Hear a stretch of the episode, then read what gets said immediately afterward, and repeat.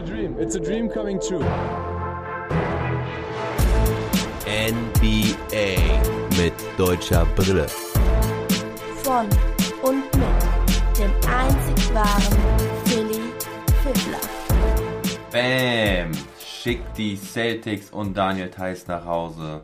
Die Miami Heat gewinnen Spiel 6 gegen Boston und sind damit Sieger der Eastern Conference. Sie folgen den Los Angeles Lakers in die Finals. Zwei Teams, die letztes Jahr nicht in den Playoffs waren. Das ist mal eine Story. Es war lange ein ausgeglichenes Spiel. Die Celtics waren im vierten Viertel sogar noch vorne, können aber am Ende den Sieg nicht einfahren und müssen somit die Bubble verlassen. Daniel Theiss als letzter Deutscher in den Playoffs verabschiedet sich vorzeitig mit sechs Fouls und die Heat, denke ich aber, verdienter Sieger dieser Serie. Was für eine Reise dieses Teams. Jimmy Butler war in den letzten Jahren ja immer eine große Story. Man war sich nie sicher, liegt es an ihm oder liegt es an seinen Teams, weshalb es nicht gepasst hatte. Ich erinnere an die Zeiten bei den Philadelphia 76ers oder vor allen Dingen auch bei den Minnesota Timberwolves. Für ihn sicherlich auch eine Genugtuung, jetzt in die Finals zu kommen. Andre Iguodala nun auch wieder in den Finals. Er hat heute auch seinen ganz persönlichen Beitrag dazu geleistet. Aber eins nach dem anderen, diese Folge heute ein reiner Bericht über das gerade vergangene Spiel, welches die Miami Heat am Ende mit 125 zu 113 gewinnen. Es ging los. Am Anfang haben sie beide die Dreier verballert. Im zweiten Angriff der Heat. Bam zieht zum Korb. Thais bekommt sein erstes Foul. Meiner Meinung nach kein Foul, aber Thais beschwert sich da auch nicht. Also schätze ich mal, war es schon in Ordnung. Die Heat gehen früh in Führung mit 6 zu 0. Dann versucht Bam Adebayo nochmal. Diesmal aber Offensivfoul, welches Daniel Theiss dort ziehen konnte. Die Celtics kommen nun langsam aber auch ins Spiel. Nach sechs Minuten kommt Ines Kenter rein für Daniel Theiss. Also wieder Kenter kein Robert Williams. Nachdem die Heat die ersten vier Dreier daneben geworfen hat, treffen die folgenden fünf. Sogar Crowder trifft ein, den ersten nach gefühlten Ewigkeiten. Und zwei von Iguodala, der bisher punktetechnisch auch überhaupt nicht in Erscheinung getroffen ist in dieser Serie, will also unbedingt in die Finals. Jason Tatum, auch wieder eine Story des ersten Viertels, kein Wurferfolg. Immerhin startet er mit gutem Playmaking, vor allen Dingen dann im zweiten Viertel, das erste Viertel also ausgeglichen mit leichten Vorteilen für die Miami Heat. Das Viertel beenden sie mit 33 zu 27. Im zweiten Viertel tritt dann auch Daniel Theiss mehr in Erscheinung. Wieder eine Vorlage von Jason Tatum, diesmal auf Thais. Thais verwandelt diesen Assist zu einem einfachen Dank, zu zwei Punkten. Nächste Aktion, Thais mit einem Offensiv-Rebound, findet wieder mal Smart für den Dreier. Mit dem hat er ja sowieso eine gute Connection. In dieser Phase läuft Smart auch heiß. Vier von acht Dreiern hält die Celtics somit im Spiel. Die schaffen es dann auch Ende des zweiten Viertels in Führung zu gehen. Gute Minuten von Thais, obwohl sie zum Zeitpunkt Mitte des zweiten Viertels 35 zu 40 hinten liegen, hat er ein Plus-Minus-Rating von plus 5.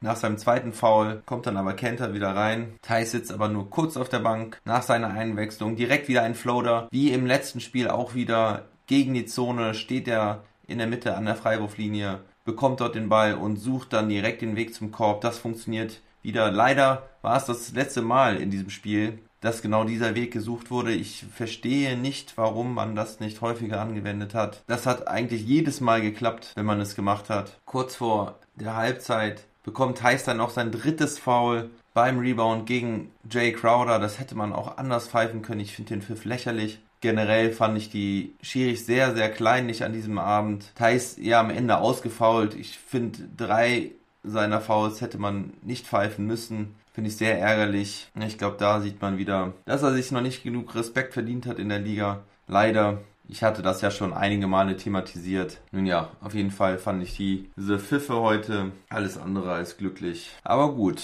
so ist es halt. Das dritte Viertel geht eigentlich so weiter, wie das weiter aufgehört hat. Thais bekommt direkt das nächste Foul. Auch Kemba Walker im Übrigen mit schon seinem vierten Foul. Die beiden also mit Foul Trouble. Kemba geht raus. Thais bleibt allerdings. Der ist Coach Brad Stevens da an der Stelle wohl zu wichtig. Und jetzt läuft Andre Iguodala endgültig heiß, macht zwei weitere Dreier, hat schon 14 Punkte zu diesem Zeitpunkt. In den fünf Spielen zuvor hatte er gerade mal acht Punkte geholt. Also Iggy blüht hier punktemäßig auf, nachdem er schon gute Minuten hatte, allerdings nur als Rollenspieler, der gut verteidigt und wenig falsch macht.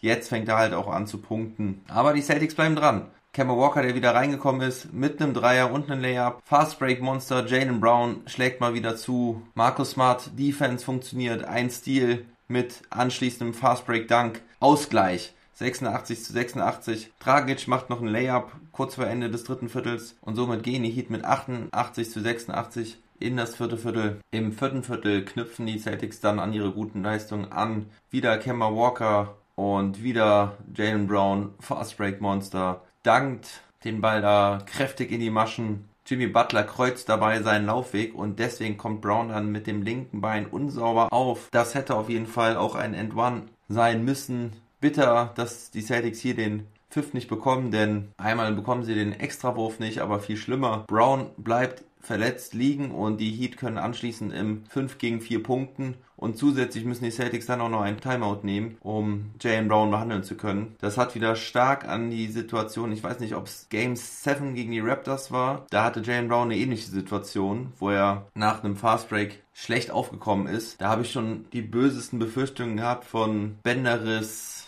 Meniskusriss oder sonst was in der Art. Aber wie damals kann Brown weitermachen und er macht sogar genauso weiter. Wieder ein Stil, diesmal gegen Hero. Diesmal entscheidet er sich für den Fast Break Layup. Weniger gefährlich. Jalen Brown macht einfach Spaß. Diesen Jungen willst du in deinem Team haben. Gibt dir so viele einfache Punkte, indem er so starke Defense spielt. Und wenn er einen freien Weg zum Korb hat, ist er nur sehr, sehr schwer zu stoppen. Ja, lief sehr gut in dieser Phase für die Celtics. Sie erspielen sich die höchste Führung im ganzen Spiel mit sechs Punkten und es schnuppert nach Spiel 7. Doch dann kommen die Miami Heat. Bam Adebayo kommt zurück ins Spiel und übernimmt sofort. Es sind noch sieben Minuten zu spielen. Thais kommt dann auch wieder rein und es folgen vier oder fünf Aktionen von Adebayo. Ganz, ganz stark. Zunächst zieht er zum Korb. Ein mächtiger Dank gegen Daniel Theiss. Nimmt ihn dann mit aufs Poster. Dann zieht er wieder zum Korb, bleibt stehen, nimmt den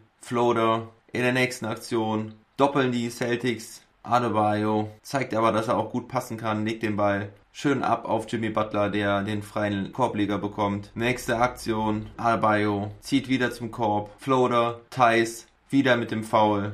Zwei schnelle Fouls für Thais und das war's für ihn. Feierabend, sein sechstes Foul. Ich hab's vorhin schon gesagt, diese Pfiffe fand ich übertrieben. Du kannst auf jeden Fall bei einigen Fouls pfeifen, aber wie schnell Daniel Theiss hier sechs Fouls gepfiffen bekommen hat, ist für mich echt lächerlich. Tut mir leid. Vielleicht blendet mich da die deutsche Brille auch. Wie gesagt, man kann diese Fouls alle pfeifen, aber ich finde, in den Playoffs wird da viel zu schnell gepfiffen. Ja, aber das war's für Daniel Theiss. Es kommt wieder Grant Williams rein, der vorher auch einen richtig guten Job gemacht hat. Konnte da vor allen Dingen in der Defense sehr, sehr schnell rotieren. Die Celtics konzentrieren sich jetzt darauf, die Zone wirklich dicht zu machen und die Heat schaffen es, den Ball immer wieder jetzt nach außen zu bringen. Ein Dreier von Duncan Robinson, Tyler Hero, die Gefahr von außen, zieht aber hier zum Korb. Sieben Punkte vor, viereinhalb Minuten noch zu spielen. Es sah so gut aus für Boston, aber Bam Adebayo hat dieses Spiel gedreht. In der Folge treffen die Celtics nichts mehr. Dreieinhalb Minuten ohne Korberfolg. Das ist aber auch wieder sehr einfallslos. Sie werfen nur Dreier. Alle gehen daneben.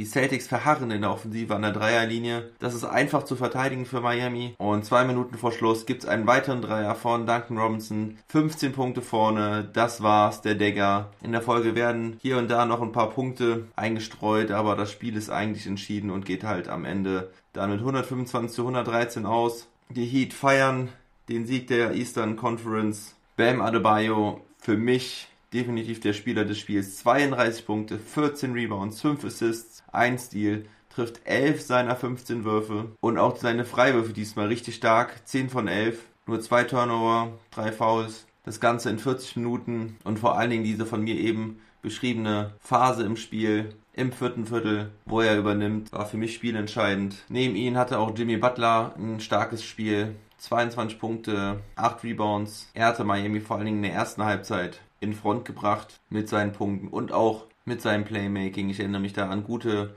Assists, gerade auch für Jay Crowder, der heute immerhin 4 von 9 trifft, ein Dreier. Er hat am Ende 9 Punkte, 6 Rebounds und 2 Blocks. Andre Iguodallas, 15 Punkte hatte ich schon angesprochen. Perfekt, 5 von 5 aus dem Feld. Tyler Hero auch wieder mit einem guten All-Around-Game. 19 Punkte, 5 Rebounds, 7 Assists, trifft 8 von 13. Duncan Robinson trifft 5 seiner 7 Dreier-Versuche für 15 Punkte und 6 Rebounds. Und bei Boston war für mich der beste Mann Jalen Brown. Wieder mit einem effizienten Spiel, 26 Punkte, 8 Rebounds, 4 Assists, 3 Steals, trifft 10 von 17. Jason Tatum hatte sich nach einem schlechten ersten Viertel ins Spiel reingekämpft, hat vor allen Dingen im zweiten Viertel richtig gut gespielt, hatte zur Halbzeit schon 12 Punkte, 6 Rebounds und 8 Assists, obwohl er ja im ersten Viertel gar nichts getroffen hatte. Am Ende dann mit 24 Punkten, 7 Rebounds und 11 Assists, aber schwacher Wurfquote, nur 9 von 26, 3 von 10 Dreiern. Da waren mir auch wieder einfach viel zu viele Isolation Plays dabei, wo er einfach ohne echtes Ball Movement die Dreier aus dem Dribbling nimmt. Markus Smart mit 2 Punkten, 20 Punkten und 8 Rebounds, 2 Assists und 2 Steals, aber auch nur 8 von 22. Kemba Walker 20 Punkte, 5 Assists, 7 von 15. Leider alles nicht hochprozentig. Gordon Hayward hatte noch 12 Punkte von der Bank. Und Daniel Theiss, ja, 6 Punkte, 7 Rebounds, trifft 2 von 3, hatte ein Plus-Minus-Rating von nur minus 3. Da sahen andere deutlich schlechter aus. Aber insgesamt haben die Celtics einfach eine schlechte Wurfquote. 43,4%, 32,6% Dreier. Ist jetzt auch nicht überragend schlecht, aber die Miami Heat an diesem Abend einfach bockstark. 56,3% aus dem Feld und auch fast 50% von der Dreierlinie. 13 von 27 für 48,1%. Bei Freiwürfen sind beide über 80%. Turnover hielten sich auch in Grenzen. 10 bei Boston nur 12 bei Miami. Also am Ende gewinnt die effizientere Offense der Miami Heat das Spiel. Sie können die Trophäe der Eastern Conference also in die Höhe ragen. Spolstra gab den Pokal direkt an Bam Adebayo. Ich interpretiere das mal so, dass er ihn als den spielentscheidenden Spieler gesehen hat. Er hat es verdient, diese Trophäe als erstes zu berühren. Spolstra sprach dann auch von einer Great Storyline, dass er sechs Jahre nachdem er mit LeBron James in die Finals gezogen ist, jetzt auf LeBron James trifft das ist wirklich eine schöne Geschichte. Spolstra und die Heat haben in diesen sechs Jahren einen guten Rebuild vollzogen, nachdem LeBron James das Team verlassen hat. Mit einer Mannschaft, die man auf jeden Fall auf gutes Management, auf gutes Scouting zurückführen kann. Spieler wie Tyler Hero, Duncan Robinson, Bam Adebayo, die sie entweder aus der G-League gezogen haben oder gut gedraftet haben. Dazu ein Jimmy Butler, den sie per Trade nach Miami gelotst haben. Zusätzlich Crowder und Iguodala, die sie ebenfalls per Trade an Land gezogen haben. Ja, und dann diese ganze Heat Culture, bei der man sieht, wie sich diese Spieler alle verbessern, angeführt von Pat Riley, dem General Manager, der sich genau anschaut, was seine Jungs da auf dem Platz täglich beim Training machen. Großen Respekt an Miami und das sage ich als Mavs-Fan, der nicht die schönsten und tollsten Erinnerungen an Miami hat. Also ich kann nicht gerade sagen, dass ich die Miami Heat liebe, aber wirklich, sie bekommen meinen absoluten Respekt für das, was sie aus ihren Möglichkeiten machen. Und ja, ich bin gespannt auf die Finals. Mittwoch Nacht um 3 Uhr geht's los dann Freitag, Sonntag, Dienstag, dann ist ein Tag mehr Pause zum potenziellen Spiel 5, das wäre dann wieder Freitag, Sonntag und ein potenzielles Spiel 7 wäre dann Dienstag, der 13. Oktober. Ja, für die deutsche Brille ist damit Schluss für diese Saison, aber ich gucke ja über den Tellerrand hinaus, das heißt, die Finals werde ich natürlich auch komplett covern. Ich plane einen Podcast vor den Finals noch, also am Dienstagabend möchte ich noch was aufnehmen. Da versuche ich auch meine Crew noch mit an den Start zu bringen. Eine Prognose für diese Finals von jedem meiner drei Experten, also dem Sobbes, dem Age und Knacketech einzufangen, wie sie die Finalserie sehen. Und dann gibt es zu jedem Spiel einen Game Report zum frühen Morgen dass ihr auch direkt Bescheid wisst, was in der Nacht passiert ist. In den nächsten Tagen wird es dann auch noch das schon angekündigte Gewinnspiel geben. Ein T-Shirt und eine Kappe gibt es zu gewinnen, aber davon werdet ihr diese Woche noch hören. Macht's gut, stay tuned, eine gute Woche wünsche ich euch und denkt daran, never stop ballin'.